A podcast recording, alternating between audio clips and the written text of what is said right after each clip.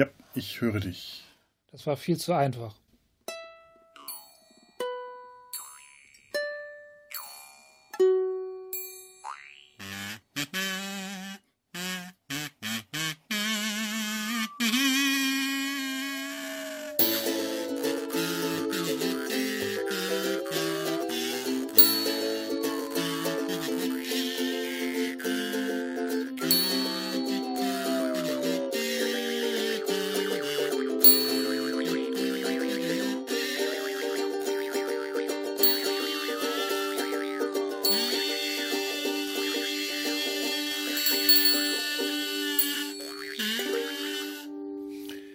Herzlich willkommen bei Data, seinem zweiten Date. Deine ja? Instrumente werden heiser. Das liegt, äh, das liegt an der Corona. Die, die ja. sind alle krank und in Isolation und so. Ja, ja, wir, also wir reden heute ja. nicht über das Data, sein zweites Date. Ist dieser wundervolle Witz, den ich vorbereitet habe, der wurde einfach in, in Keim erstickt. Das ist sehr schade. Das tut mir leid. Dann fang doch mal von vorne an. Du sagst, ob ich nichts gesagt hätte. Das kann ich nicht, weil ich weiß es ja schon. Ich habe es in meinem Herzen abgespeichert. Nee, das wir reden heute nicht über Datas ja. Liebesleben, äh, sondern über äh, den zweiten Kontakt, über den Zweitkontakt und diejenigen, die, äh, die, die Ungezogenen unserer Hörer, die Star Trek Lower Decks schon gesehen haben, bevor es in Deutschland erscheint, pfui, schämt euch, wissen, dass die erste Folge Second Contact heißt, der Zweitkontakt und eben das hat uns tatsächlich dazu inspiriert, heute mal über das Konzept des Zweitkontakts zu reden. Ach ja, und ja. hallo Ture. Hallo Felo. Dankeschön. Hätte ich selber noch gar nicht gesehen habe und brav warten, die wurden ja über den Discovery Panel schon über alles informiert. Ja, so ist es. Da redet eh jeder zweite, dritte äh, ja. Podcast schon wieder drüber. Das sind alles ungezogene Leute, die das gesehen haben. Wir natürlich auch. Das heißt, wir sind äh, die Ausnahme, wir, wir sind gezogen, aber haben es trotzdem gesehen. Wir werden alle schlechte Bäumler. Ja, und übrigens, ja. wir spoilern. Falls ihr gezogen, als gut erzogene Hörer seid äh, und wartet, bis die Serie auf Deutsch in Deutschland erscheint, erstens viel Glück und zweitens, äh, ja, dann wisst ihr jetzt, was euch erwartet. Wir werden uns nicht zurückhalten. Haben wir ja sowieso nicht getan bislang, aber jetzt ist es offiziell. Das, das ist ja auch nicht unser Haupt, Hauptthema heute. Nö, nö, das wird jetzt heute auch nicht ein Haupt-Lower äh, Decks-Thema, sondern es geht wirklich um den, den, den zweiten Kontakt. Ähm, Etwas, was wir alles schon ganz oft bei Star Trek gesehen haben und noch nie jemand, also was heißt noch nie, aber ich glaube, erst seit Lower, Deck hat, äh, seit Lower Decks hat das äh, Phänomen eine Überschrift. Ja, also ich meine, Kontakt. Zweitkontakte haben wir tatsächlich schon sehr, sehr oft gesehen. Äh, ich, ich, ich frage mich, äh, ich hätte mir mal eine Liste aufstellen. Ich habe mir eine kleine Liste zusammengestellt, äh, was es so an verschiedenen interessanten Erst- und Zweitkontakten gibt, aber eine komplette Liste äh, habe ich natürlich auch nicht. Da wäre es mir eigentlich interessant gewesen zu schauen, ob es im Lauf der Star Trek äh, Film- und Fernsehgeschichte mehr Erst- oder mehr Zweitkontakte zu sehen gab die Erstkontakte wurden zumindest stärker zelebriert. Hm. Die Zweitkontakte neigen dazu, schiefer zu gehen. Ja. Habe ich das Gefühl. Und ich habe das Gefühl, dass, also das ist jetzt ein reines Gefühl, dass der Zweitkontakt aus menschlicher Perspektive, also wenn der Mensch zweitkontaktiert, wird ein weitaus größeres Thema ist als umgekehrt. Zum Beispiel die ganzen ersten Staffeln von äh, Enterprise. Äh, Enterprise. Enterprise, ja. Ja, also, stimmt. Also, das ist quasi ja. der Zweitkontakt der Vulkanier. Äh, das wird der dauerhafte Zweitkontakt der Vulkanier. Wir sollten, glaube ich, erstmal drüber reden, wie wir das definieren, Zweitkontakt. Das ist, also, das ist ein Begriff, da, da, da ordne ich halt nicht nur ein, dass die halt zum zweiten Mal ankommen, sondern für mich ist das so eine Art äh, Etablierung von Kontakt. Also, dass man anfängt, diesen Erstkontakt in einen dauerhaften, äh, äh, ja, durchritualisierten, äh, einem, einem klaren zwischengesellschaftlichen Kontakt aufbaut. Eine, eine Dauerbeziehung. Genau. Zwischen zwei, sagen wir, Partnern. Also der ganze Prozess, wo man halt klärt, wie man halt miteinander umgehen möchte. Ja. Auf Dauer. Na klar, wenn es einfach nur nach ja. der Nummerierung durchgeht, dann wären vieles auch schon äh, Dritt-, Viert- und Fünftkontakte, was man so zu sehen bekommt. Ja. Ähm, aber ich finde deine Definition, äh, Definition schöner, weil sie tatsächlich äh, so ein Zweitkontakt braucht Geduld. Ich meine, in irgendeiner Folge ja. sagt PK, ich glaube, das ist sogar die Folge First Contact. Äh, also die, die aus der vierten Staffel, nicht der Film. Aus der, genau, aus der Serie, ja. genau. Ähm, dass ein, ein, äh, ein, das ist für einen Erstkontakt irgendwo habe ich es mir aufgeschrieben oder auch nicht.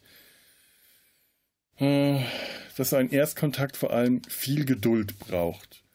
Weil die ja nicht einfach äh, auf einen fremden Planeten runterbeamen, äh, sich vor irgendwen hinstellen und sagen, piep, piep, führt, bringt mich zu eurem Führer. Der Nachbar hämmert. Oh, interessant. Ich ja. höre ihn. Er ist ein Specht. Du hast jemanden über dir, die Außerirdischen nee, gelandet. Direkt neben mir. Neben dir auch noch. Ja. Naja, aber nehmen wir an, er wird wahrscheinlich jetzt nicht die nächste Stunde durchhämmern. Nee, das sind mehr so Anfälle. Aber wenn wir Glück haben, hören wir den Nachbar über uns gleich auch noch hämmern. Das ist nämlich momentan so ein bisschen das Ritual hier. Oh. Neben mir hämmert über mir hämmert es zurück. Das, die kommunizieren über, über Hämmern. Das ist doch ja. Mal toll. Der eine kommuniziert über Hämmern, ich möchte gerne was aufhängen. Der andere kommuniziert über Hämmern, ich äh, finde dein Bedürfnis als störend, also hämmer ich auch. Hämmern Sie wenigstens den Morsecode? Nein, so, wie Scotty? so, so äh, ausgebuchst sind die nicht.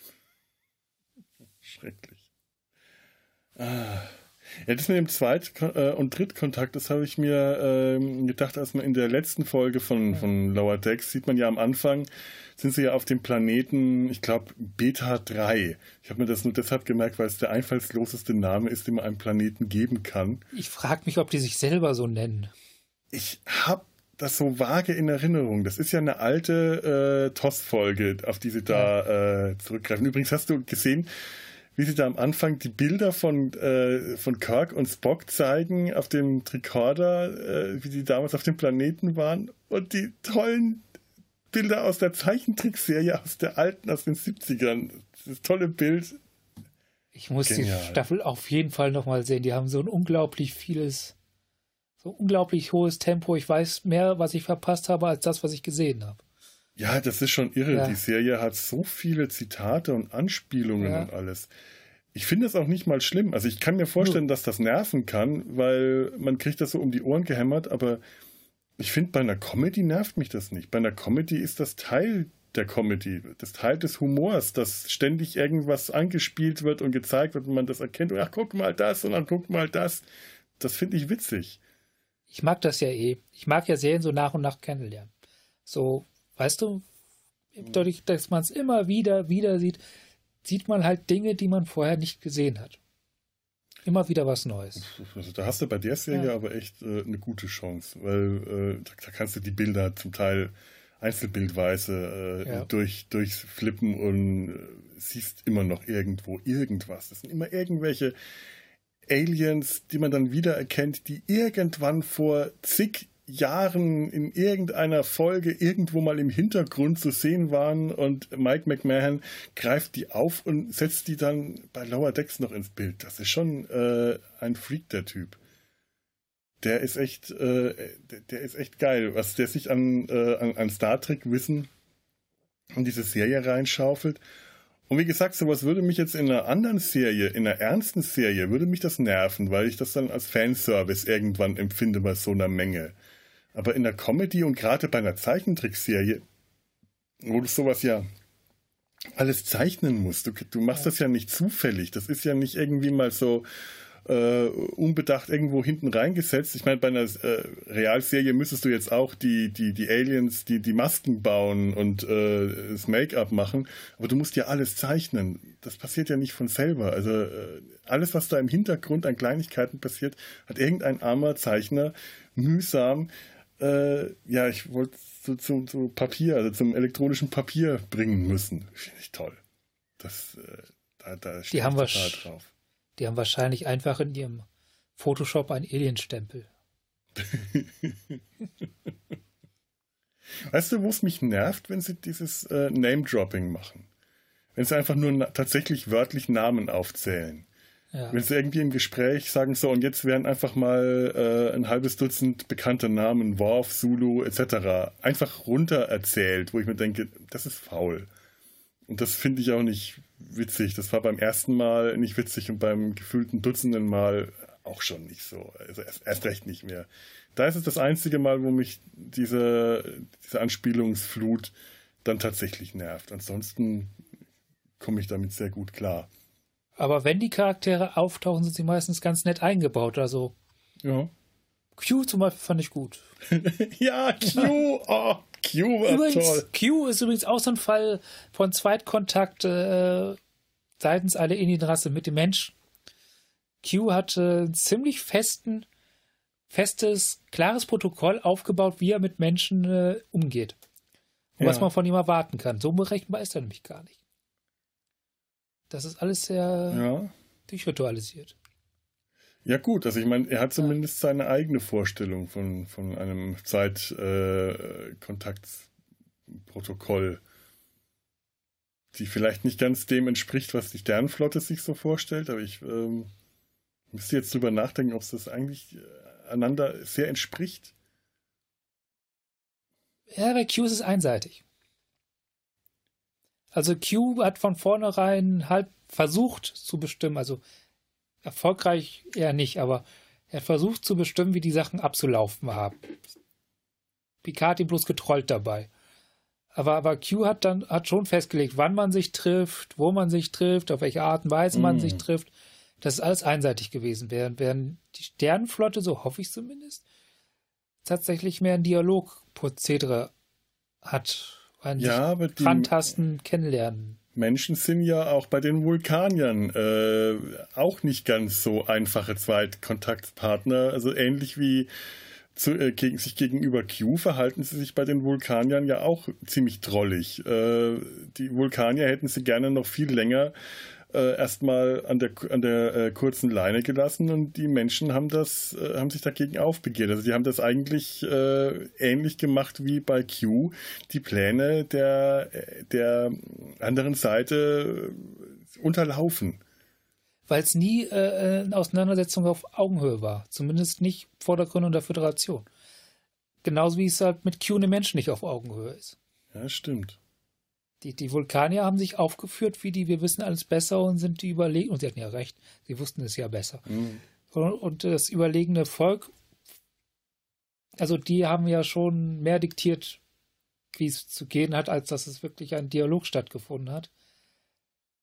Während das ich zumindest der Föderation zutraue, dass sie es eher auf Dialog und Gegenseitigkeit macht, wo wir wieder bei der Folge Erstkontakt war, wo das ja ziemlich stark so gelaufen ist.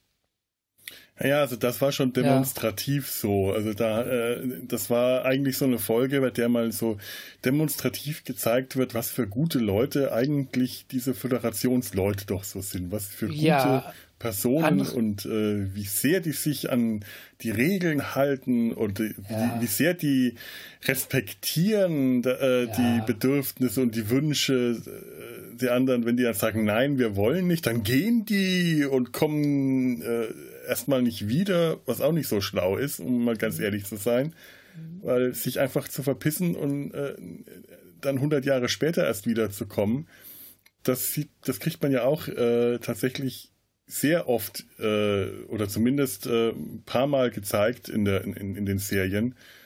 Wie zum Beispiel jetzt in dieser Landru-Folge, die in der letzten äh, Folge äh, von Lower Decks äh, zitiert wird. Das ist Landru und die Ewigkeit. Das ja. ist ja kein Erstkontakt, den Charakter herstellt. Das ist auch schon ein Zweitkontakt. Also man denkt bei klassischem Zweitkontakt äh, immer an die Epigonen-Folge, an diese äh, Chicago-Gangster-Folge, äh, Epigonen, äh, Piece of the Action, glaube ich. Wobei das ja gar nicht geplant war, das war ja unfallsmäßig, wenn ich es richtig verstanden habe. Nee, nee, nee, nee ich glaube nicht. Also es ist so, dass die, ähm, dass das, äh, ich müsste mal nachschauen, ob ich es mir aufgeschrieben habe, ähm, die Horizon äh, war 100 Jahre zuvor auf dem Planeten, hat einen Erstkontakt hergestellt und hat dann äh, das Buch ähm, über, über die Gangster von Chicago dargelassen, über den, die Mafia, über den Mob. Warum, weiß kein Schwein, weil was, was bringt man zu einem Erstkontakt mit ein Buch über Chicagoer Gangster in den 1930ern? Guten Wein und gute Literatur. Was sonst? Klassische Gastgeschenke. Ja. Ja. Und, und, und ja, okay. Ich, ich, kann mir nicht vorstellen, was da bei dem Captain durchs, durch den Kopf gegangen ist. Was nehme ich mal mit runter? Vielleicht langweile ich mich, dann nehme ich mir was zu lesen mit. Diesen dicken Wälzer hier, den lese ich dann, während wir warten, dass äh, sie uns zu ihrem Anführer bringen. Und Kirk muss ja dann quasi den Zweitkontakt herstellen und das wieder in Ordnung bringen, was die machen. Und äh, zeigt eigentlich nur das, was, was Picard nochmal ein Jahrhundert später postuliert, nämlich, dass äh, das alles unglaublich viel Geduld braucht. Äh, hier überhaupt nicht der Fall ist. Kirk hat überhaupt keine Geduld. Dem, äh, der will das alles nur schnell äh, über die Bühne bringen. Ich bin ja tatsächlich der Meinung, dass Kirk mehr diplomatische Fähigkeiten hat, als im Allgemeinen zugeschrieben wird. Aber Geduld zählt tatsächlich nicht dazu. Genau, ja, ja er ist ja. geschickt. Der ist ein geschickter ja. Diplomat, er ist ein geschickter Taktiker, das, äh, aber er hat keine Geduld. Es ist vorbei und dann will er weg. Das geht ja sogar so weit. McCoy vergisst ähm, nicht den Phaser, sondern ich glaube den Tricorder äh, auf dem Planeten. Und dann wird noch ein Witzchen gemacht von Kirk, äh, hahaha, wenn wir dann in 100 Jahren wiederkommen, dann werden sie, äh, dann, dann müssen wir ihnen einen Anteil, äh, a piece of the action, einen Anteil der Beute geben, statt umgekehrt. Und dann fliegen die weg. Äh, äh, haben wir eigentlich die Information schon mitgeliefert, was passiert ist auf diesem Planeten? Äh, nee. Was eigentlich das Problem ist? Genau, ja, die, dieser, der Planet der äh, Leute auf diesem Planeten, dessen Namen ich mir äh, Enterweise nicht aufgeschrieben habe, ist folgendes, die waren sehr beeindruckt von ihren Gästen. Jetzt nicht irgendwie von der äh, von den Weltraumfahrern, die da gelandet sind, sondern nur von diesen doofen Buchen haben dann eine Gesellschaft aufgebaut, die auf diesem Buch basiert. Und zwar alles auf diesem Planeten sieht aus wie Chicago in den 1930ern mit Gangstern, die sich äh, also Mob Mobs, Gangsterfamilien, die sich gegenseitig bekriegen und äh, der ganze Planet eigentlich keine einheitliche Regierung, keine, keine Struktur, keinen kein Frieden hat. Es ist, es ist äh, Chicago der 30er, es ist äh, El Capone. Ja, also mit Bossen, die eine Region regieren und jeder läuft mit einer mit Maschinengewehr in der Hand durch, offen durch die Gegend. Ja, ja, und auch alle schön, ja. und, und ich meine, was ja faszinierend ist, die hatten ein Buch, in dem das muss entweder ein wirklicher Bildband gewesen sein und die aufgeschlagenen Seiten, die wir gesehen haben, waren nur zufällig die einzigen ja. Seiten mit Text oder die Beschreibungen darin, da müssen so super detailliert sein, dass da Vielleicht. alles perfekt aussah, wie man sich vielleicht, naja, vielleicht mit Schnittplänen von Standardanzügen oder so.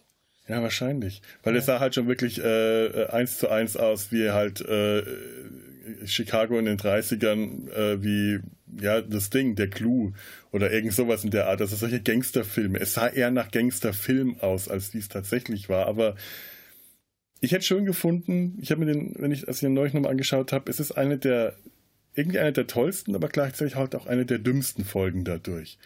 Wenn diese Leute auf dem Planeten das halt versuchten, hätten zu imitieren, und zwar nur nach dem, was sie da gelesen haben, aber sich so keine richtigen Vorstellungen machen, weil ihnen die Bilder fehlen und du gesehen hättest, wie sie Anzüge und Autos und Maschinengewehre und die Häuser und alles irgendwie äh, aus Beschreibungen versuchen, versucht haben nachzubauen. Du kannst erkennen, was es ist, aber du siehst, äh, dass sie dass, dass, dass, dass, dass sie wie, wie Blinde sind, denen man die Farbe grün vorgesungen hat und die dann versuchen, ein Gemälde zu malen ein grünes. So ungefähr hätte ich mir das gewünscht. Dann wäre das eine richtig tolle Folge und so macht es einfach keinen Sinn. Das ist, äh, da, da, da, muss ich zu viel, äh, äh, ja, wie, wie, nennt man das, ähm, ähm, Suspense of Disbelief, da muss ich äh, zu viel einfach schlucken und sagen, ja, passt schon so. Finde ich schade, äh, weil. Ich, ich habe ja zu der Folge tatsächlich noch mal vorher ähm, ah, Trek am Dienstag gehört und laut denen, mhm. und das ist, ist, auch relativ plausibel, es war einfach eine Budgetsparfolge. Natürlich. Die, die, die, haben Kulissen genommen, die da waren, die haben Kostüme genommen, die da waren. Natürlich, ganz klar. Ja. Jedes Mal, wenn äh, es auf irgendeinem Planeten aussieht wie auf der Erde oder in irgendeiner Wildweststadt oder irgendwas, dann haben die Kulissen aus irgendeinem benachbarten Studio genommen. Das war ja. ganz, ganz offensichtlich, sehr einfach. Aber man hätte es ja so einfach machen können. Man hätte es wirklich, äh, man hätte, was weiß ich, die, die, hätte man die, die Aliens alle, äh, die, die, die Aliens, also die Leute in den Kostümen, alle grün angemalt. Hätte es schon gereicht. Ja. Dann wäre das schon. Ja, da, da, da, dann hätte man wieder. Das Grün ist ja schon vergeben bei Star Trek, die grüne Haut. Ja, oder irgendwas, ja. orange oder so. Es ist mir ganz egal, aber es wäre auf jeden Fall. Äh, es, es wäre. Nasen. Ich habe mal ein Interview mit dem Maskenmenschen von Deep Space Nine gehört. Ich weiß nicht mehr, wie der hieß. Der hat gesagt, ein Grund, warum so viele Aliens einfach nur eine andere Nase haben, ist, weil Nasen schnell und einfach zu produzieren und zu entwerfen sind und schnell draufgeklebt sind. und plötzlich sieht, sieht das nach einem Alien aus. Stimmt. Ja. Stimmt, es gibt unglaublich viele Aliens, die einfach nur irgendwie andere Nasen haben. Ja. Wenn man sich das mal überlegt, Wahnsinn. Ja, ja, wo ich meine, das war, äh, ja, wohl in den 60ern war es halt auch aufwendig und teuer, solche äh, Alien Prosthetics, also solche Maskenteile herzustellen. Wir haben es ja beim Planet der Affen neulich äh, gehabt. Das waren riesenaufwendige Masken, die einzeln äh, teilweise zusammengesetzt wurden und äh, funktionieren mussten. Selbst wenn du das sehr viel kleinerem Maß machst, musst du ja doch mindestens ein Dutzend äh, Schauspielern da irgendwelche Masken. Da waren mehr, das waren bestimmt 20 Leute. Oh, äh, dieser Film hat dafür gesorgt, dass sie in Hollywood plötzlich einen Mangel an äh, Maskenspitze Menschen hatten. Äh, Planet der Affen. Ja. Okay. Weil der fast, fast alles, was eine Hollywood-Maske kann, äh, da beschäftigt war, Leute mit Masken auszustatten, mit Affenmasken. Hm. Das kann ich mir vorstellen. Ja. Das waren ja auch zum Teil wirkliche Massenszenen, was man da äh, im Planet der Affen gesehen hat. Wenn, die, wenn zum Beispiel Taylor durch das Dorf gejagt wird. Und was sie wohl da noch nicht gemacht haben, sondern erst einen späteren Planet der Affen ist, äh, haben sie halt Leute, die im Hintergrund waren, haben sie einfach so Überziehermasken drüber drauf gesetzt. Mm, ja. Das haben sie wohl im ersten noch nicht gemacht. Also, es wäre mir auch nicht aufgefallen. Ich dachte, sie hätten es im ja. ersten schon gemacht, aber ja. äh, wenn, dann haben sie es Recherche ist da jetzt nicht so. Äh, also wenn, dann haben sie es besser kaschiert als, als in späteren Filmen. Weil da ist es zum Teil schon sehr äh, mhm. Hüstel. Ich habe wiederum ja. gehört, dass in den späteren Filmen die Maskentechnik äh, verfeinert worden ist und dass die Masken raffinierter wurden und besser äh, Mimik unter den Masken zu erkennen war. Beides gleichzeitig möglich. Wahrscheinlich, ja. Okay, Man muss sehen. ja auch bedenken, dass, dass bei jedem Planet der Affen-Film äh, ein kleineres Budget war als bei dem davor. Hm. Zurück zum Thema. Zurück zum Thema, ja. Ja, weil ich habe gerade ein wunderbar, ich, äh, Kirk finde ich gut, Epigone finde ich auch gut, weil das gerade so so gerade so ein typischer Fall zeigt, wie das gerade kein richtiger Zweitkontakt ist im Sinne von Aufbau einer äh, geregelten Kommunikation, sondern man kommt hin, stellt fest, dass es einen Unfall gab und korrigiert den nicht wirklich. Und also verstehst du, das ja. lässt das wieder ruhen dann. Naja, der ja. macht was, der, der, das ist so Flickschusterei, äh, Notbehelfslösung und dann ganz schnell wieder weg. Ja, und lasse und äh, produzieren den nächsten Unfall eigentlich. Ja. Landru und die Ewigkeit, genau dasselbe. Ja. Das wird ja äh, tatsächlich aufgegriffen. Das ist diese Gesellschaft, die auch schon mal äh, lange Zeit vorher Kontakt mit, einer, äh, mit einem Raumschiff hatte. Und ich glaube, da war es ein Unfall. Da ist das Raumschiff ja. abgestürzt. Und äh, Kirk und die Enterprise sind auf der Suche nach den Überle oder erforschen, was aus dem Schiff damals äh, geworden wurde, äh, ge geworden wurde, geworden war, war geworden sein. Geworden werden sein wird. Äh, Wesen. Äh. Und ähm, gewesen. Finden, äh, treffen auf diese Gesellschaft, die von einem äh, Roboter beherrscht wird, der äh, alle beherrscht und manipuliert wie Marionetten und regelmäßig die rote Stunde ausruft, wo sich oh ja. die Leute dann gegenseitig äh, ausrasten, sich verprügeln, niedermetzeln, vergewaltigen. Das ist, das überhaupt das Härteste. Das sind die Oh, da ist auch später ein Film draus geworden. Das ja. wurde auch später verfilmt als The Purge. Als, uh, The Purge ja. Ja. Ich habe mich auch, was noch nicht erklärt wird, ist, wo der Roboter herkommt, weil es hätte ja sein können, dass der damals aus dem, aus dem Schiff, mit dem Schiff mitkam, dass die den eigentlich gebracht hätten. Aber ich glaube. Du meinst so, so, so ein durchgedrehter Held 9000? Ja. Ja. Aber wenn ich mich richtig erinnere, ähm, gab es den damals schon und die sind damals schon unter dem zum Opfer gefallen. Das ist die alte Besatzung, die, die Uh, the, the, Return of the Ar Archons, Archons, also die äh, Arconia, das ist benannt nach dem Schiff, die Arkon. Und das Volk, äh, die, die, Leute auf dem Planeten erwarten die Rückkehr der Arconia, die sie für Heilsbringer und Retter halten, eben nach dem Schiff, das da damals notgelandet ist. Und Kirk überzeugt halt dann, äh, er besiegt irgendwie den, den Roboter Landru. Wie ging denn das nochmal? Ich glaube, durch, durch, durch eine Logikbombe. Ja, genau, er diskutiert ihn das, kaputt. Das, das, macht er doch immer. Natürlich. Der baut nur, ja, das ist, das ist Kirks, äh, Kirks verbales Kung Fu, Kirk Fu. Kirk Fu, ja. Kirks verbales Kirk Fu, allerdings echt. Und dann hauen die auch einfach ja. wieder ab. Dann wird zwar dann noch jemand zurückgelassen, ich glaube ein Sozialarbeiter, und äh, wird gesagt, ja, wir schicken dann noch ein Schiff. Das kann aber auch das kann ich mir jetzt aber auch schon wieder nur eingebildet haben. Und bei, also jetzt in Lower Decks sieht man das am Anfang der letzten Folge, der finalen Folge der ersten Staffel, wie sie genau dasselbe wieder reparieren müssen, wie Captain Freeman und Commander, ähm, na, Dingsbums Nummer, Nummer 1, äh, Ransom, äh, den Leuten auf dem Planeten klar machen müssen, nicht dem Computer ja, folgen. Weil, weil Kirk wieder das gemacht hat, was er immer gemacht hat. Er löst das akute Problem und haut wieder ab, mhm. ohne hinter sich zu schauen. Genau. Mariner ja. sagt das auch sehr schön in der Folge, so ziemlich am Ende. Die Sternflotte ist gut im Beobachten, aber äh, bad at maintaining. Also im, schlecht im Warten.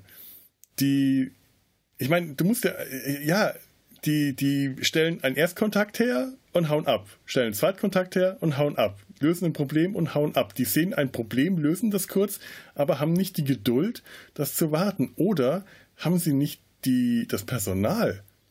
Weil du musst dir auch mal überlegen, wie viele Kontakte sie hergestellt haben und wie viele äh, Leute sie zur Wartung abstellen müssten, die ähnlich wie die Vulkanier auf der Erde am Anfang da über 100 Jahre oder ich weiß nicht wie lange die auf der Erde waren, bevor die äh, Menschen so weit waren, dann äh, von alleine gelassen zu werden. Und, genau das war die Kurve, die ich eigentlich gerade auch die ganze Zeit kriegen wollte. Ja. Du brauchst zwei vollkommen verschiedene Arten von Systemen und Persönlichkeit für den ersten Kontakt und für die Etablierung des weiteren Kontaktes.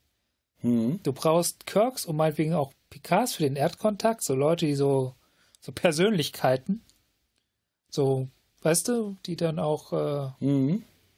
das ein bisschen, aber du brauchst ganz anderen Typ von Leuten, die das, und zwar, ich glaube, auch auf einer anderen Ebene. Also da brauchst du Bürokraten eigentlich für. Du brauchst Bürokraten und Diplomaten, die vor Ort sind, die Kontakt etablieren.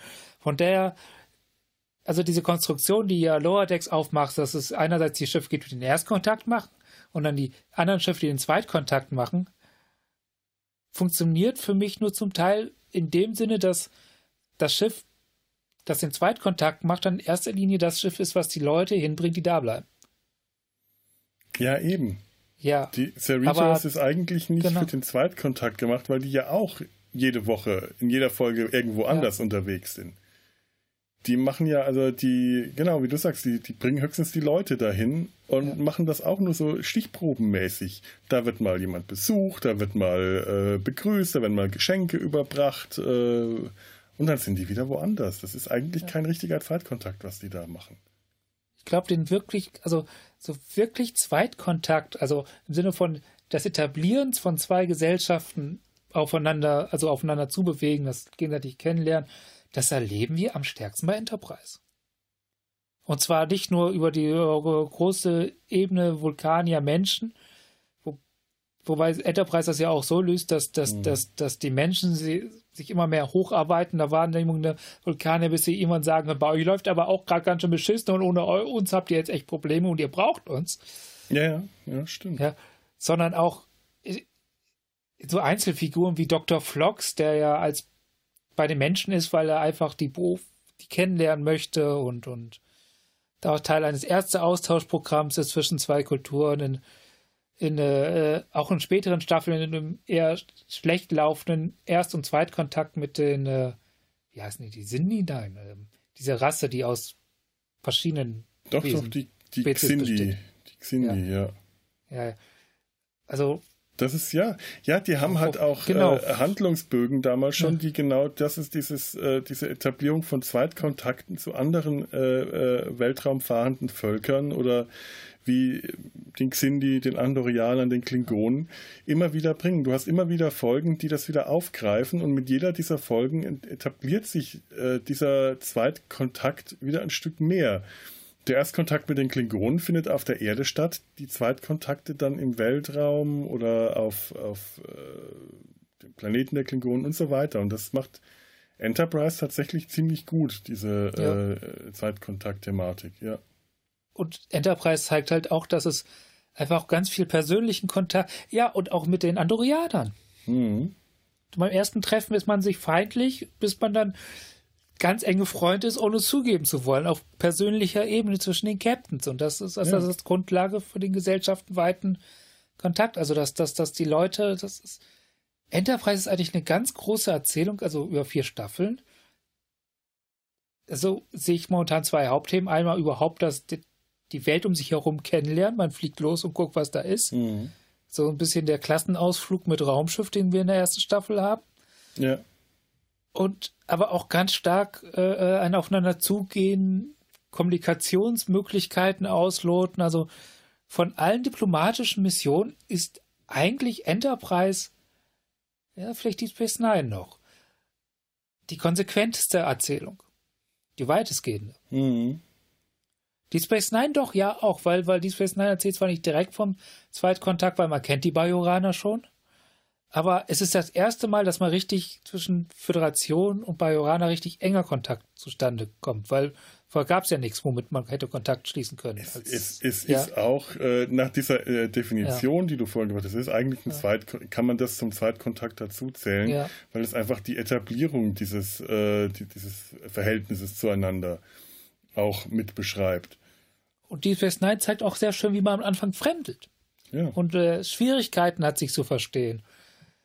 Odo ist übrigens, äh, ja, genau, und auch dann noch mit Odo und mit den mit den Ferengis dazwischen, Ferengi, also auch da, hast, ja, sagen, ja. auch da hast du eine ganz große Gemengelage an äh, anfänglichen Missverständnis, das langsam aufeinander zuwächst und, und äh, auf persönlicher Ebene Kontakte etablieren, die dann gesellschaftlich Folgen haben können.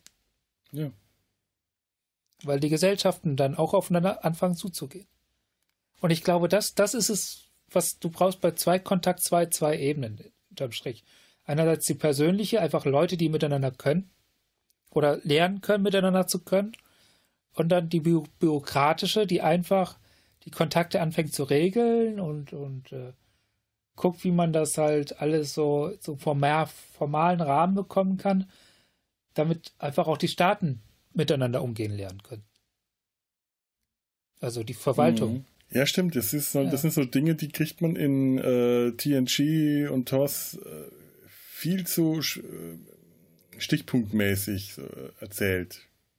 Da ja, das sind halt Serien, die die Geduld nicht aufgebracht haben.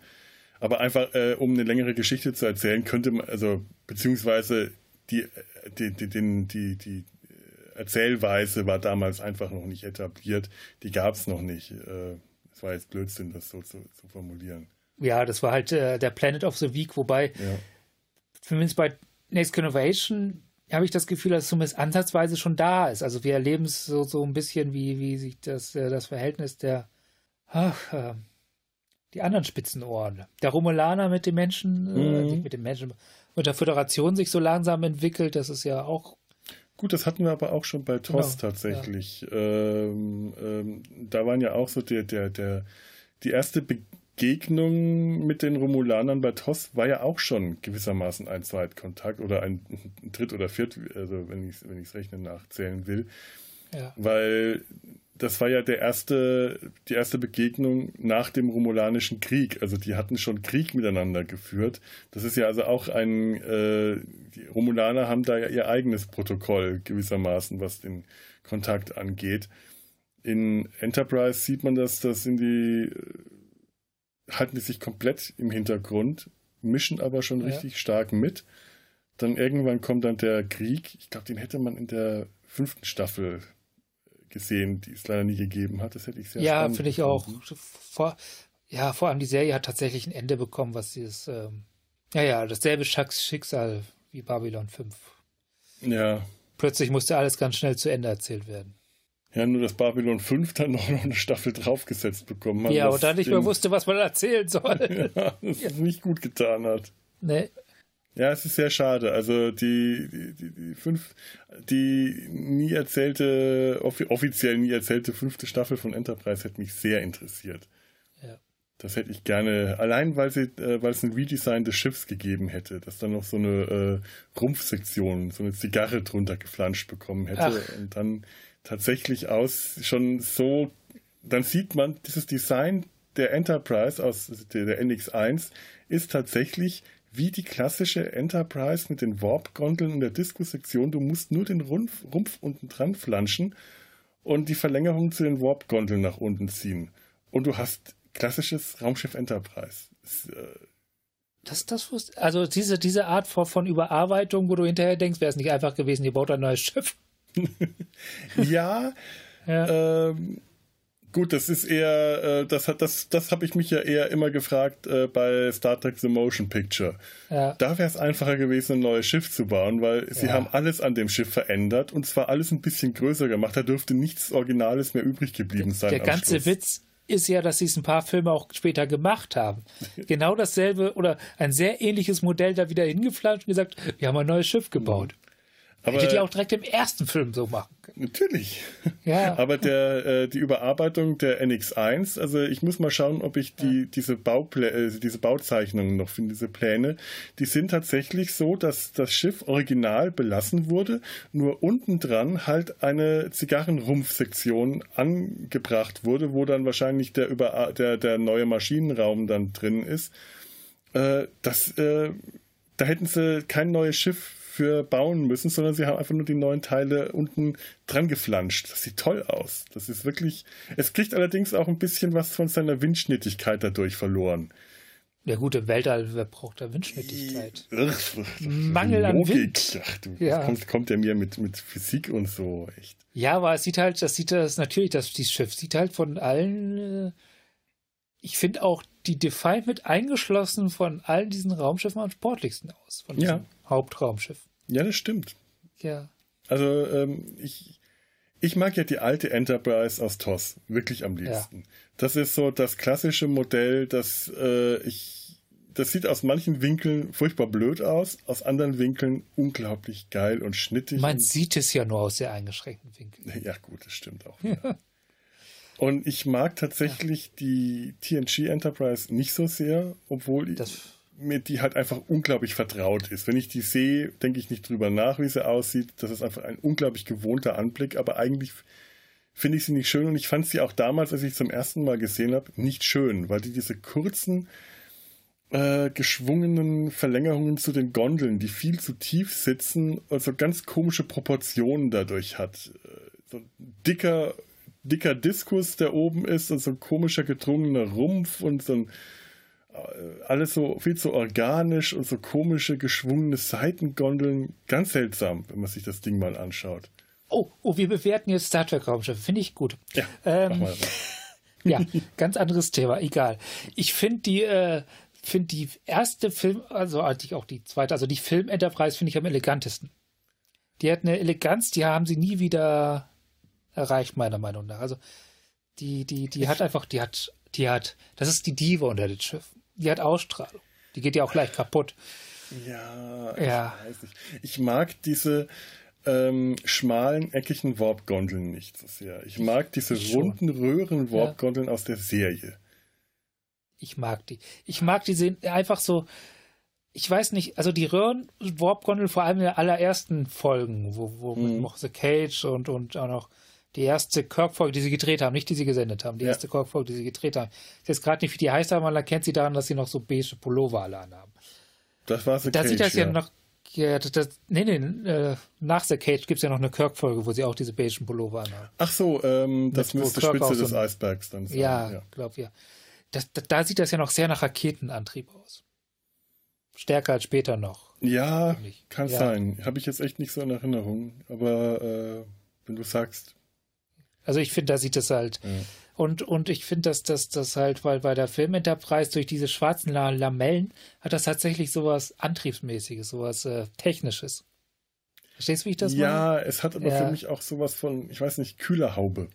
Ja, ja, und das gefällt mir nicht. Ich mag, ja. ich mag diese langen, runden Röhren, die vorne dran diesen, diese halbrunde Kuppel haben, wo sich innen so eine, so eine Lichter drehen und nach hinten raus auch so eine, so, so, so ein, ja, Antrieb, eigentlich Raketenantrieb und obendran den Griff, die haben einen Griff obendrauf, wie zum Wegwerfen. Das ist toll. Ich mag diesen Griff, der, der, wozu haben diese Dinge einen Griff? Wer, wer ja, damit die Modellbauer das Ding anheben können, natürlich.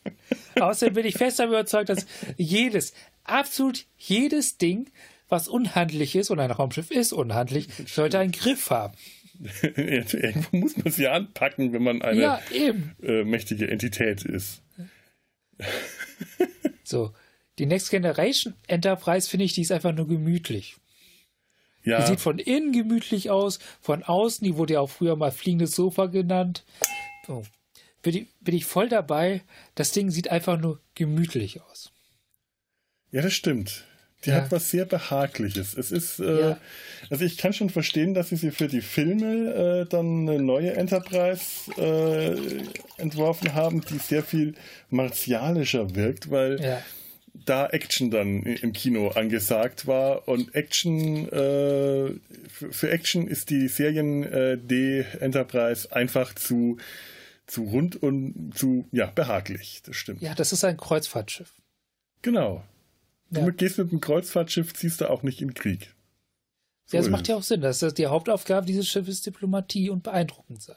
Mhm. Das finde ich schon, also wo man dann halt Leute äh, hochbeamt, was die ja gelegentlich gemacht haben, um zu zeigen, äh, ein bisschen so beeindrucken.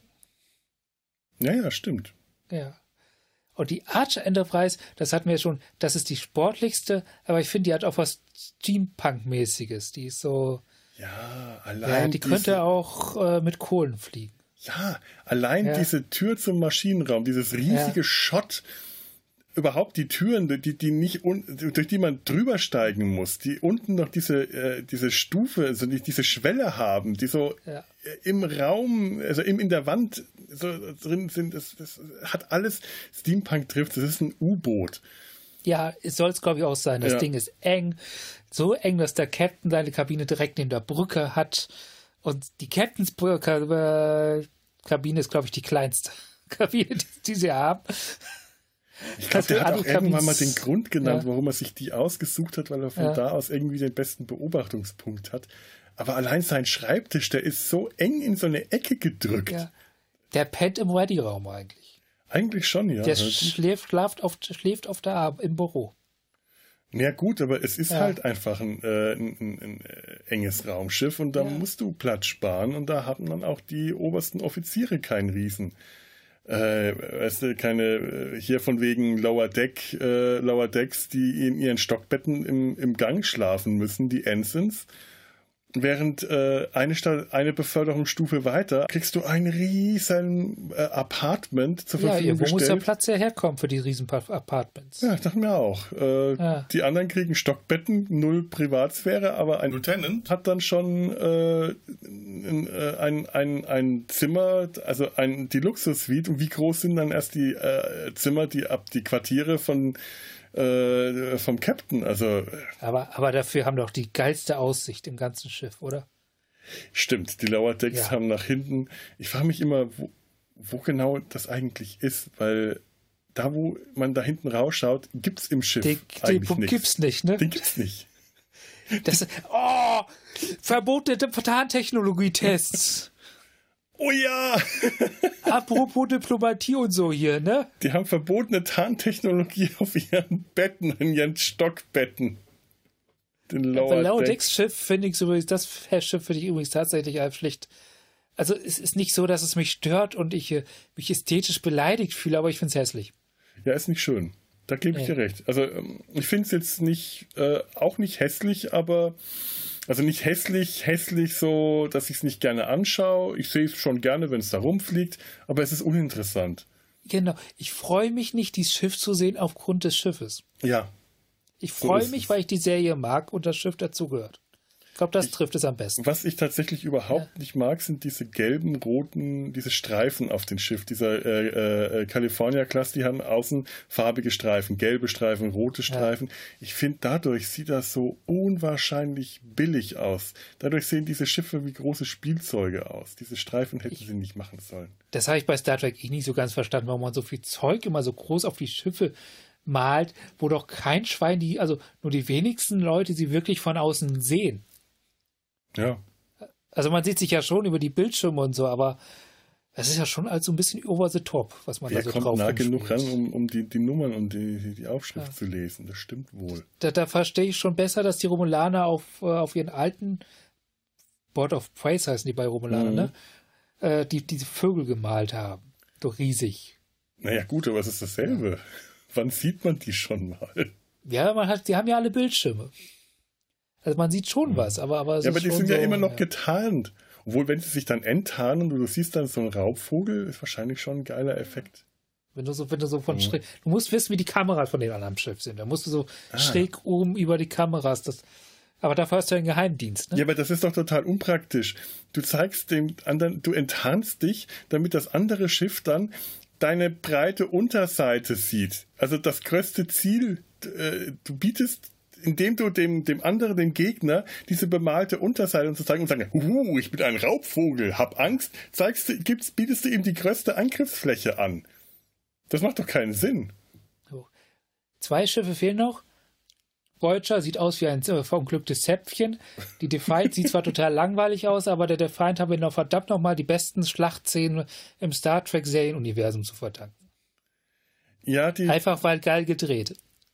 Die Defiant gefällt mir von innen recht gut. Die ja. hat, äh, die zeigt genau das, was sie ist. Das ist ein Angriffsschiff. Das ist ein Kriegsschiff. Das ist ein Schiff, das für Kriegseinsätze äh, gemacht ist und genau so wirkt es auch und das, funktioniert. Und da wohnt auch keiner drauf und so. Das, das finde ich, das ich auch gut. Ja. Außer der Klingone, aber.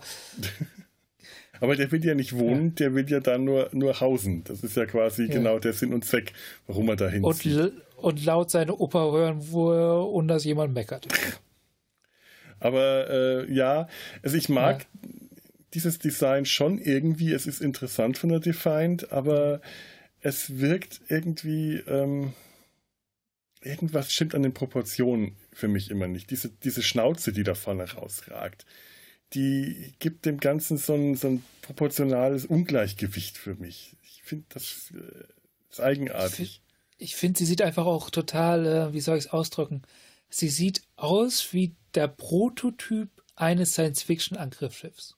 Verstehst du? Die, die hat nichts eigenständiges, Star Trekiges nee, mehr nee, großartig. Sondern, nee, das sehe ich nee, nicht so, weil der Prototyp so, eines Science-Fiction-Angriffsschiffs, das ist so ein bisschen das Pfeilspitzenschiff aus Planet der Affen, das wir gesehen haben. Stimmt, ja. Das ist eigentlich, ja, das so, ist das, der, das ist eigentlich so der Prototyp eines Angriffsschiffs. So wie in äh, Buck Rogers ja, ja. oder äh, die deutsche Serie, die hatte, die sahen auch so aus, ne? Ähm, ja, äh, Raumpatrouille Orion ja, oder genau. äh, die alte ähm, äh, Kampfstein Galactica, die hatten ja, glaube ich, ganz ähnliche oder sogar gleiche äh, äh, Angriffsschiffe wie Buck Rogers. Das sind, das sind so Angriffsschiffe, das sind so schnelle ja. Angriffsschiffe, die dieses Pfeilspitzendesign ja. rüberbringen. Und äh, ich glaube, bei Raumpatrouille Orion sind das die, An die Schiffe der Frogs, die wie Pfeilschiffe aussehen. Ja, genau. Ja,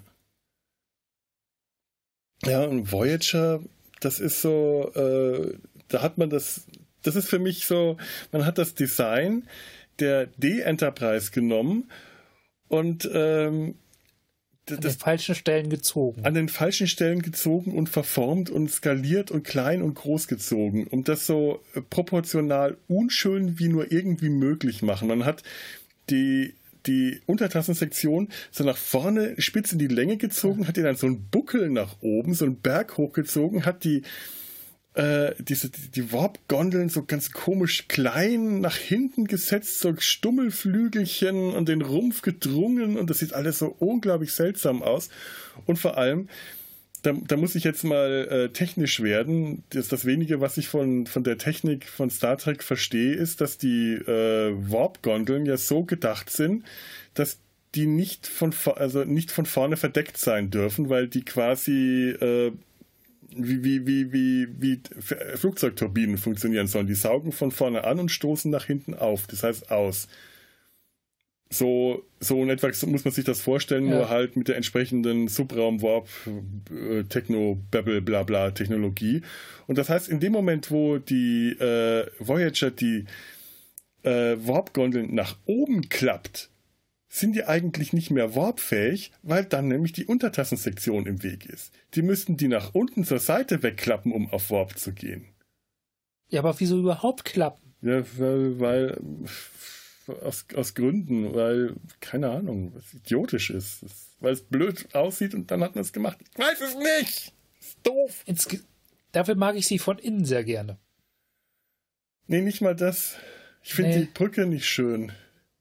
Ja, wobei zu Brücke muss ich auch sagen, das ist, wie soll ich es ausdrücken, in den ersten beiden Serien, in TOS und Next Generation, haben die, wie soll ich sagen, sehr rein ist das nicht, aber sehr, sehr reduziertes Brückendesign gehabt, mhm. letztendlich unterm Strich. Also sehr, sehr kleine Aufteilung, klare Aufteilung gehabt. Bei TOS saß halt der Captain in der Mitte.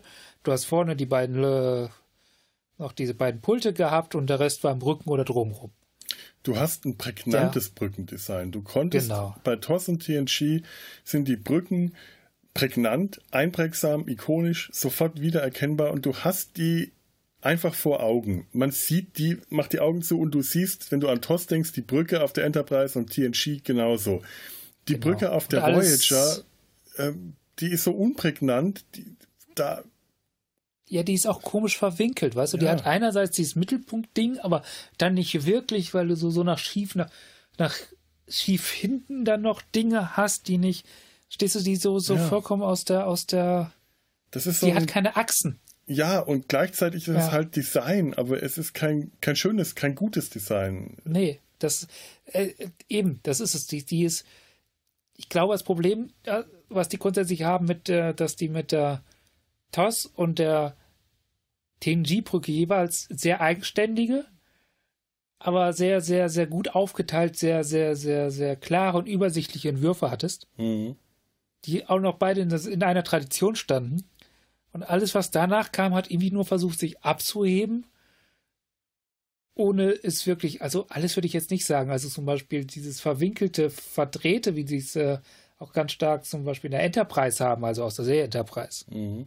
aus der NX1 das finde ich großartig. Das passt irgendwie alles so ins Gesamtkonzept wieder rein. Bei, bei, Voyager wirkt das aber so ein bisschen bemüht, sich abheben vom Rest. Ja, bei Voyager wirkt es, ja. äh, als ob sie einen Designer beauftragt haben. Ja. Das so gegen den Strich zu designen. Bei Enterprise, also NX1, ja. ist einfach kein Design im Spiel. Die haben das Ganze funktional gestaltet und das war's.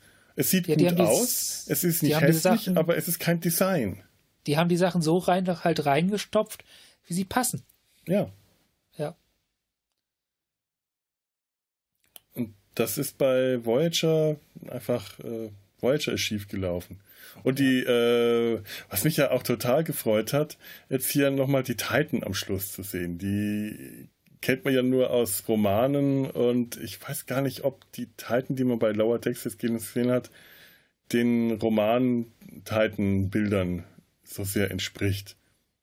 Habe ich nicht überprüft, aber ich habe mich ich sehr hab, gefreut. Ich habe da keinen kein Bezug zu. Also meine Star Trek-Welt bezieht sich auf Audio, äh, nee, äh, Video. Audiovisuelles Bewegtmedium. Ah, okay. Ja. Ich habe die auch nicht wirklich, ich habe einen Roman gelesen, beziehungsweise vorgelesen bekommen von dem, ach, welcher Synchronsprecher, der Riker gesprochen hat. Das war anstrengend, weil der bestimmte Sachen immer falsch äh, ausgesprochen hat und hat gemerkt, okay, der hat Riker gesprochen, der kennt alles, was TNG war. Die Namen konnte er aussprechen.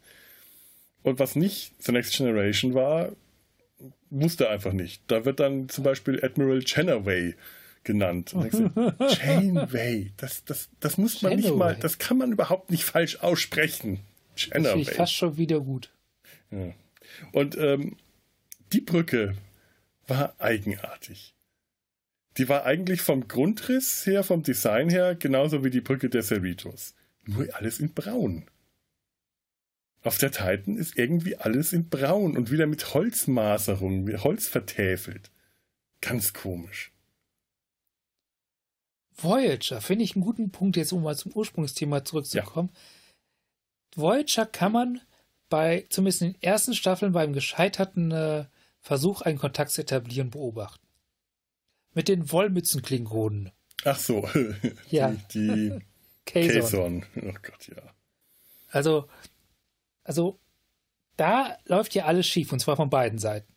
Vielleicht noch ein bisschen mehr von den Kazons als von der Voyager-Seite, aber man findet, man trifft immer wieder aufeinander, man muss sich immer mit, wieder miteinander auseinandersetzen, aber man findet keine gemeinsame Sprache, keinen gemeinsamen Umgang. Man lernt sich zwar kennen, aber es ist kein aufeinander zugehen, kein bisschen. Es gibt Versuche, aber alles geht schief. Ja, stimmt. Ja.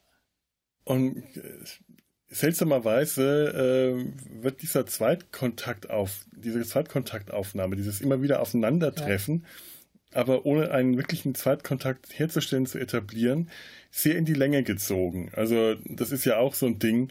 Die Voyager äh, fliegt in Höchstgeschwindigkeit Richtung Alpha-Quadranten. Die müsste eigentlich aus dem Gebiet der Kazon, das ist mittlerweile ja auch unter Star Trek-Fans so ein Running Gag, so schnell raus sein, aber aus irgendeinem Grund scheint sich das Kazon-Gebiet entlang dieser Strecke zu ziehen wie ein Gummiband. Man trifft immer wieder auf die.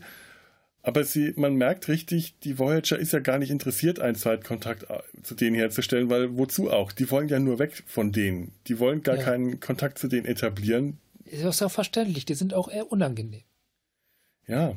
Obwohl ja. sie das bei anderen Völkern dann ja wiederum machen. Also wenn sie auf andere Völker treffen, versuchen sie dann gute Beziehungen herzustellen zu denen. Also die Voyager ist eigentlich so ein wandelnder Erstkontakt. Weil die eigentlich, wenn, wenn sie es ernst genommen hätten, müssten die ständig auf alle Leute zum ersten und zum letzten Mal treffen, weil die ganz schnell wieder aus dem Gebiet der jeweiligen äh, Völker wieder raus sind. Ganz viele Erstkontakte passieren ja auch nicht, äh, also in allen Serien nicht unbedingt auf dem Planeten selber, sondern im Weltraum mit anderen weltraumfahrenden Völkern. Da gibt es dann wahrscheinlich nochmal ganz andere Protokolle, äh, die dann greifen, weil wenn zum Beispiel dir ein, ein Raumschiff mit Warp-Technologie entgegenkommt, dann musst du schon mal nicht mehr auf die erste Direktive achten. Ist eigentlich so ein Erstkontakt eigentlich protokollbar? Ich meine, okay, Star Trek etabliert ja schon eine gewisse Ähnlichkeit zwischen den Spezies, nicht nur äußerlich, sondern auch äh, äh Psyche und Wahrnehmung und so. Das ist ja alles so auf einer, wir können uns verständigen Ebene. Hm. Aber sind die Kulturen nicht zum Teil so unterschiedlich, dass du es eigentlich das heran, das noch nicht bemerkbare Herantasten, also das so von außen beobachten, das kannst du ja schon wahrscheinlich schon äh, so formal betreiben. Aber ab dem Punkt, wo du mit den Leuten in Kontakt sprichst, musst du ja eigentlich jedes Mal sich neu darauf einlassen und neu rausfinden, wie das jetzt laufen soll, oder? Ich kann mir schon vorstellen, dass ja. es für sowas Protokolle und Richtlinien gibt, aber ähm, dass da sehr viel Spielraum äh, dabei sein muss, der, der berücksichtigt werden muss, dass da sehr viel ähm, Improvisationsvermögen äh, verlangt wird, äh, eben wegen dieser Unterschiede, aber wahrscheinlich gibt es so viele, auch wieder genauso viele Gemeinsamkeiten wie Unterschiede, auf die man eingehen kann. Und äh, wie viele Unterschiede kann es geben? Also irgendwann sind alle Unterschiede katalogisiert. Irgendein Bürokrat wird dafür dann schon äh, einen Katalog aufgestellt haben, den dann ein äh, Draufgänger wie Archer oder Kirk äh, auch fröhlich oder Mariner fröhlich über den, den Haufen wirft. Ich kann mir aber auch genauso gut vorstellen, dass so ein Zweitkontakt äh, genauso viel äh, Improvisationsvermögen äh, beinhaltet, weil man, man sieht es ja auch in der Serie, dass denen auch beim Zweitkontakt immer wieder unvorhergesehene Dinge passieren. Und sie haben ja eigentlich immer diese Zweitkontakte, wir sind gerade mal die Zweiten, die hier ankommen.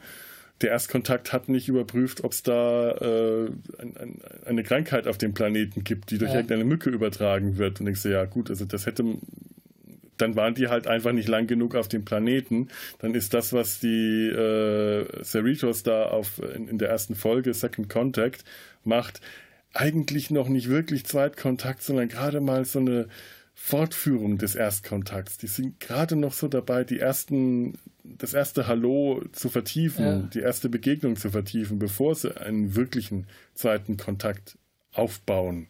Also die Enterprise D kam dann quasi vorbei und sagte Hi. Und dann kommt die Cerritos und sagt übrigens Hallo. Ja, so in etwa. Ja. So kann man sich das, glaube ich, äh, vielleicht äh, erklären. Aber ja, das wird auch schon wieder Sinn machen, dass die vielleicht gar nicht so die Diplomaten, der fliegende Diplomatenkoffer sind und, und sondern einfach wer, wer, wären die, sagen wir mal, PK einfach sagt, wir sind hier, uns, wir, uns, wir existieren und mit ihr mit uns müsst halt jetzt mit uns rechnen, wenn ihr jetzt Warp-Sprünge macht. Hast du mich beim Beten fotografiert? beim Gestikulieren. ja, so. Das sehen ja die äh, Leute nicht, dass wir genau. mit unseren Händen reden.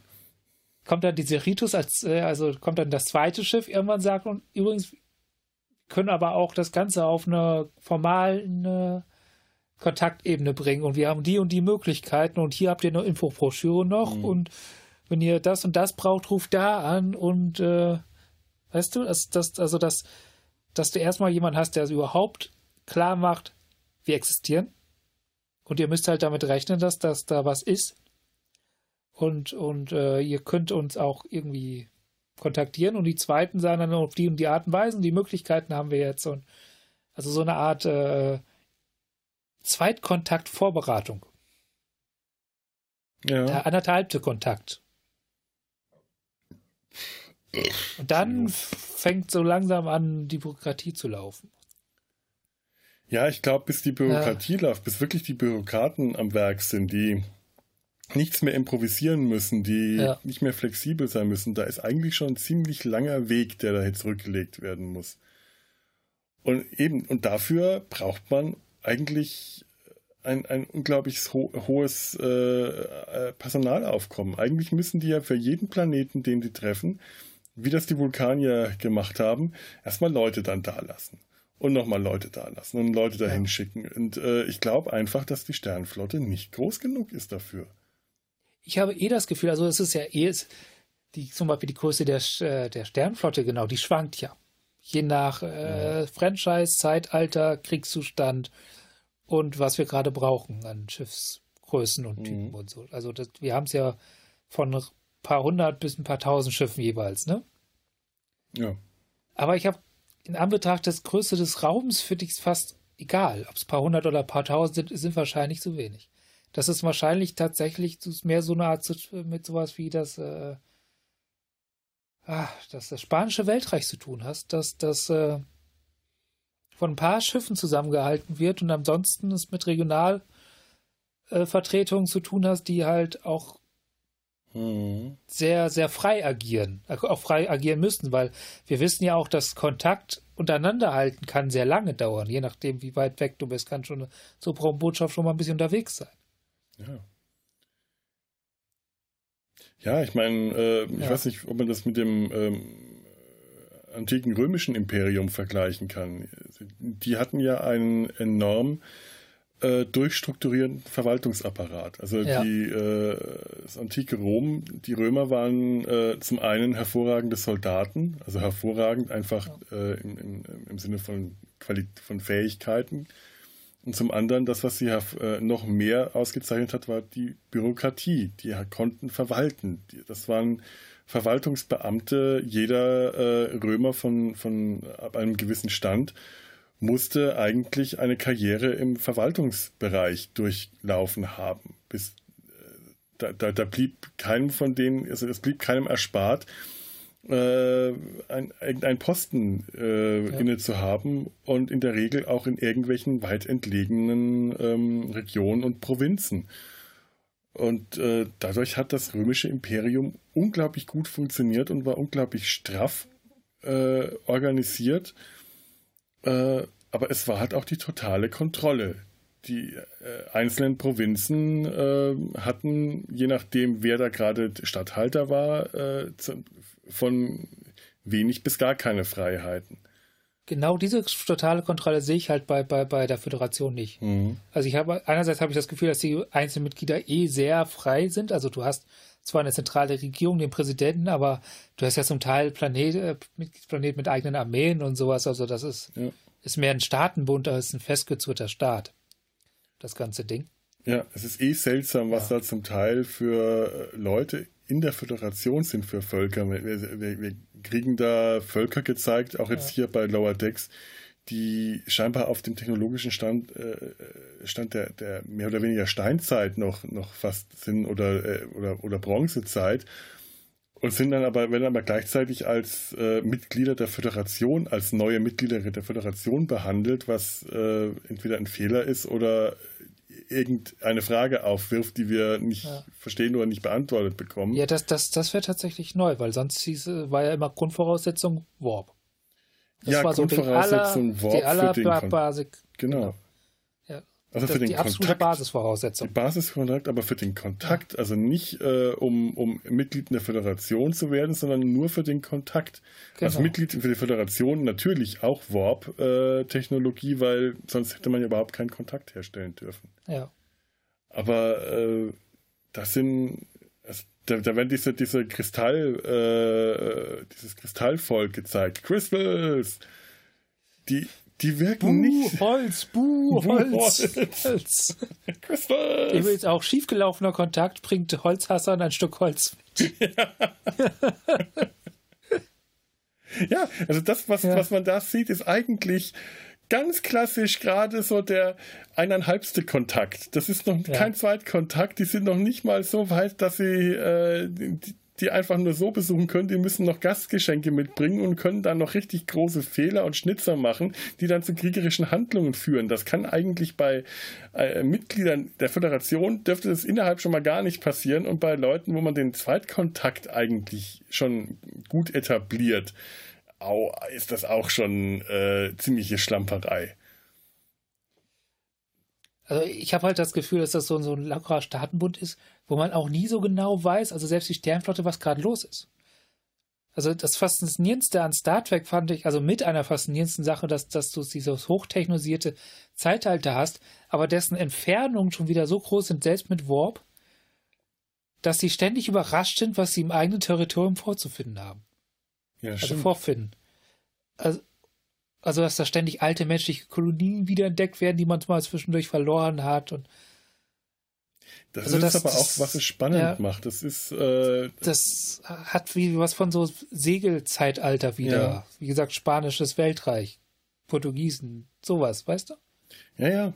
Das ja. ist auch das, was ich an, äh, an TOS wirklich mochte, wenn die auf irgendwas gestoßen sind, wo früher mal also eben wie die Epigonenfolge oder die Landru und die Ewigkeit-Folge, ja. da war früher schon mal jemand und jetzt kommen sie da wieder hin. Oder wie du sagst, eine alte menschliche Kolonie. Bei Enterprise gibt es da eine schöne Folge, wo sie auf eine alte Menschenkolonie treffen, zu der sie den Kontakt verloren haben, weil die Möglichkeiten technologischen nicht bestanden haben, die technischen, und die sich zu Höhlenbewohnern zurückentwickelt haben. Das ist eine total spannende Folge, diese äh, menschliche Kolonie, die sich äh, in die Höhlen zurückgezogen haben und ihre eigene degenerierte äh, Zivilisation und Kultur und Gesellschaft geschaffen haben, äh, mit einer Höhlenbewohnersprache und Höhlenbewohnerregeln und äh, total spannend. Finde ich eine wirklich tolle Folge. Äh, und das ist dann, da habe ich mir dann auch gefragt, ist das jetzt ein Erstkontakt, den sie herstellen? Oder ist es ein Zweitkontakt? Wo, wozu Oder ein das? zweiter Erstkontakt. Oder ein das ist ja etwas, was auch durchaus vorkommt in dieser Situation. Kann ein zweiter Erstkontakt, wenn man so weit den Kontakt verloren hat, dass man gar nicht mehr weiß, mit wem man zu tun hat. Oder Inform alle Informationen, die man hat, ja. nicht mehr viel wert sind. Oder auch äh, ein zweiter Zweitkontakt im Sinne von, dass das, das sagen wir mal, für vier, fünf Jahre alles komplett abgerissen ist und dann wieder da jemand hinfliegt und mal guckt, was los ist und somit vollkommen neuen Person Regierungspersonal zu tun hat, womit man wieder quasi neu anfangen muss. Also man noch voneinander weiß, aber so, so, so dieser ganze. Es ist ja sowieso faszinierend, dass alle Völker, die man so trifft, äh, so gut wie immer Zentralregierungen haben. Jedes, ja. Jeder Planet hat ein Volk. Und äh, wie, wie, wie erklärt man das eigentlich? Dass man nie auf ein raumfahrendes äh, Volk trifft, das auf einem Planeten oder ganz selten mal, ich glaube bei TNG gibt es da eine Folge, die das äh, thematisiert, aber äh, nie mal auf, ein, äh, auf einen Planeten trifft, dem beispielsweise Volk A die Raumfahrt entwickelt hat und ins Weltraum aufgebrochen ist, aber Volk B, das äh, unabhängig sich von Volk A äh, nichts mit denen zu tun haben will. Hier, was weiß ich, kalter Krieg oder auch einfach nur äh, Mangel an Kommunikation und noch nicht im Weltraum ist. Und Erste dann, Antwort ist es einfacher zu ja, erzählen. Ja. Zweite Antwort, ich glaube, es hat auch stark was mit One zu tun, der halt davon ausgeht, dass, dass, dass, dass seine Gesellschaft den bestimmten Punkt erreicht hat, halt auch bestimmte andere Punkte erreicht haben muss, also die eine friedliche Einigung erreicht hat und sowas. Innerhalb. Es, es gibt doch diese, wie, ja. wie ist denn diese, wie geht es in dieser TNG-Folge? wo ein, ein Teil des Planeten sich um Mitgliedschaft in der Föderation bewirbt, der andere Teil des Planeten aber nicht. Und da wird es dann. Zypern. Hm? Zypern. das Zypern des Weltraums. Ja. Äh, und da wird das dann irgendwie so aufgelöst, dass die so paranoid untereinander verfeindet sind, dass äh, die Mitgliedschaft von Volk A einfach äh, abgelehnt wird, weil man sagt, ihr seid auch noch nicht so weit. Ja, was, das ist es. Das sind dann immer die Primitiveren, die das äh, noch nicht äh, die ja, keine Weltregierung Aber das ist so eine, so eine billige, faule ja. Lösung. Man hätte ja, das doch auch äh, so sagen können, warum denn nicht ein Planet, bei dem wirklich ein Teil der Planetenbevölkerung vielleicht einfach schon so weit ist, technologisch, gesellschaftlich fortschrittlich genug, um in die Föderation aufgenommen zu werden, aber äh, die restlichen zwei Drittel des Planeten eben noch nicht so weit sind und dann auch nicht in die Föderation aufgenommen werden, die, als eine Drittel, aber wohl schon. Warum kriegt man sowas nicht mal zu sehen? Das ist eine gute Frage. Was nimmt die Föderation eigentlich auf? Planeten oder Zivilisation? Im Rottenberry-Universum scheint das ja ein und dasselbe zu sein. Ja. Da wird das äh, ganz selten mal hinterfragt. Da wird keine Unterscheidung hergestellt. Sehr schade. Das, das finde ich übrigens ganz nett an, äh, fand ich ganz nett an Discovery und fand das auch sehr schade, dass sie das recht schnell haben fallen lassen oder aufgelöst haben, dass wir die äh, Klingonen erstmal so als vollkommen zersplittert kennenlernen. Mhm. Also, dass die gerade halt keine zentrale Regierung haben.